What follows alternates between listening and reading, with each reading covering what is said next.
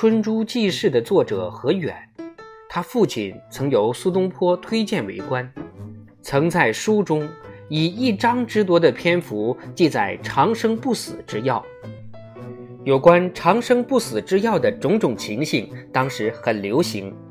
何远所说的几个人，本书上已经提过，另有几个人是何远的亲戚，其中有数则故事是经作者经验之谈。此书和一本叫《苏沈良方》的书，记载过一切炼丹的方法。若读完那些故事和炼丹方法，就会得到下列的印象：总是有一座炼丹炉。炼丹者用水银、硫磺、铜、银、砷、合金、硝酸盐，或者是硝石炼成。也许他们还试试硫化金、硫化汞和硫化金，都可用作红颜料。各类汞和金还当药物服用。按当时并不可靠的记载，不少的道士都有化铜成金的秘方。必然有造出紫红色的金化合物，铸成各式器皿，曾经大发其财；也可能有道士在铜器上涂水银，当作银子卖与无知乡民。他们将金汞融合，自然不是难事。他们又将硫和汞混合，称为黄金，又称为死硫。有一个故事流传。说有一个道士却能造出真金，京都的商人都试不出是伪造。由于何淼的技术，我相信那个道士用的是金矿砂，他能从其中提炼黄金。其中诡诈之处是，道士说他用的是一种铜砂，所以用铜变黄金的说法自然就轰动了。他能向何远的一个亲戚表演铜变金，他说那矿砂是铜，他说他以铜砂状携带，而不以纯铜，是因为纯铜在路途中有被偷窃的危险。那矿砂在火上加热，但并不融化，等道士在锅中放入一点白色的粉末，结果变成了黄金。道士的经历是这样的：道士和两个朋友在多年前决定各奔前程，约定十年之后在某处相会。他们在中间这段日子分头去寻找方士丹的秘诀，等再度相遇，便大家共享此一秘诀。如今寻到此秘诀的人自己并没做富商，已然出了家。下面便是他的经过。几个朋友在指定的地方相会时，大家比较寻求的结果。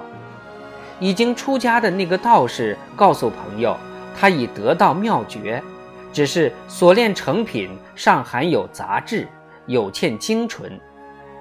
一个朋友说，他已得到一种药粉，可以除去杂质，只要加上一些药粉。他们就可以炼出纯金了。几个朋友说：“咱们到京都去，听说京都栾家金店为国内最大金店，若能经得起他们的试验，咱们的秘诀就算对了。”他们拿了十两自己炼出的黄金求寿，店家将黄金检查过秤，用火烧，然后按真金价格付了款。朋友很快乐，如此成功，彼此相贺，彼此相向说：“现在咱们可以成仙了。我们若不愿放弃红尘，可以用此钱吃喝玩乐，咱再炼一百两分用吧。”那天晚上，大家痛饮，有几分醉意，把铜矿砂放在炼丹炉里，就去睡了。夜里铜水四溅，引起火烧着房子，三个人还沉醉未醒，救火队已经来临。我睡得不太沉，从火焰里逃出来，我怕被捕，又善于游水，就跳进汴河，顺水游下。我料想城门上锁之后，才爬上岸。在水里时，我向上苍祈祷，我忏悔，说我决心出家，再不做此勾当，绝不再为自己炼金子。若是修庙筹款，我一定要练，但也要先求神答应。这就是为什么那个道士不能将炼金术泄露出来的缘故。但若为行善，他百两也乐捐。他那两个朋友，一个被火烧死，一个为官方逮捕，不久因重伤而死。苏东坡对于各种硫化汞药剂特别有兴味，因为大家都知道汞有毒，所以他试验那些药物时特别警觉，因为那些药物的制造秘诀不为人知，其中什么成分谁也不太清楚。与东坡同时代的一个人记载过，一人因吞服汞化药物而亡，那是因为。他要在皇帝面前试验一个药方，也许他是要服氧化亚汞，却误服了氯化汞吧。再者，道家也试验别的化学物，如硝石、硫磺等，甚至由钟乳石提炼出石灰质来吃，有时引起溃疡。苏东坡本人吃两种别的食物，据说是仙家的食物。就是茯苓和芝麻。芝麻多油，并含有定量的蛋白质，自然有食物价值。但是我有几分相信，此种东西被认为是仙家食物，主要是因为道士住在山上，不易找到别的食物。植物生长得越远，越与普通的五谷杂粮不同，越会被认为是仙家食物。关于炼制外丹，苏东坡写了两篇札记，一篇叫《阳丹诀》，一篇叫《阴丹诀》。阴丹是从生第一胎男婴的母乳中提炼出来的，把乳在文火上加热，用的锅是银汞合金制成的，一边加热，一边用同一金属制的调羹缓缓搅动。直到奶凝结，最后制成药丸状。羊丹是用尿蛋白中的尿素制成，此一蛋白沉淀物经过多次净化，最后变成白色无味的粉状物，再加枣泥做成药丸，空腹用酒服送。苏东坡直到他人生的末日，一直想求得方士丹。不过，他对寻求长生不死之药还没有入迷。所有的道家仙子都已死去，至少他们每个人都遗留一个臭皮囊。虽然还有学说主张他们的身体已经改变，无人在时，他们可以升天，或骑鹤而去，或自己变鹤飞去，叫做羽化。所遗留的躯壳便与他们的仙体杳不相干了，遗留下来的躯壳只能看作如蝉或蛇蜕下的皮，此种去世，他们名之曰蝉蜕。但是苏东坡却想看到一个长生不死的人。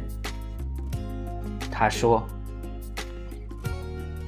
自醒世以来。”闻是所谓道人有延年之术，如赵豹一、徐登、张元梦，接近百岁，然竟死，与常人无异。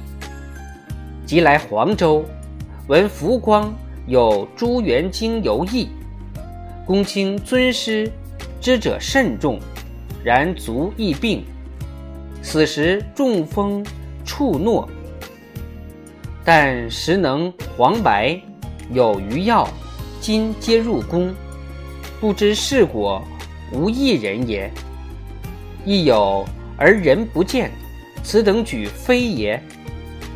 不知古所记一人虚实，吾乃与此等不大相远，而好事者原是之也。姑且把求取方士丹这种徒劳无功的事摆在一旁，我个人则认为道家谆谆教人的养生术和现代医生对人的忠告在原理上无何差异。我看还是忘记这种无意的追求，回到单纯有节制的生活上来吧。要有足够的工作，足够的休息。最主要的还是无忧无虑，避免心情上的紧张激动。换句话说，人只要遵从一般常理就好。苏东坡表现他那合乎情理的简单生活原理，只用下列他从古书上摘取下来的四条规则。有一张某向他请求长寿良方，他就写出下列的四句话。一曰无事以当贵，二曰早寝以当富，三曰安步以当车，四曰晚食以当肉。夫以饥而食，蔬食有过于八珍，而既饱之余，虽除患满前，唯恐其不持去也。若此可谓善处穷者矣。然而于道则未也。安步自治，晚食为美；安以当车，与肉为哉。车与肉犹存于胸中，是以有此言也。我最喜爱苏东坡给李常的一封信，以长情的看法论节制与单纯。他说：“仆行年五十，使之作活。大药是千耳，而闻以美名，谓之简素。然无柴为之，则不类俗人，真可谓淡而有味者。有诗云：‘不急不难，受福不纳。口体之欲，何穷之有？’每加节俭。”亦是惜福延寿之道。此似鄙俗，且出于不得已。著经师犹宜用此策也。一笑。李常现在已回到京师，连王巩也预设回到北方。皇帝现在深悔对反对派的惩处，也许是命运对人的嘲弄吧。苏东坡刚刚安定下来，过个随心如意的隐居式快乐生活，他又被冲击的要离开他的安居之地，再度卷入政治的漩涡。蚂蚁爬上了一个磨盘，以为这块巨大的石头是稳如泰山的，哪知道又开始转动了。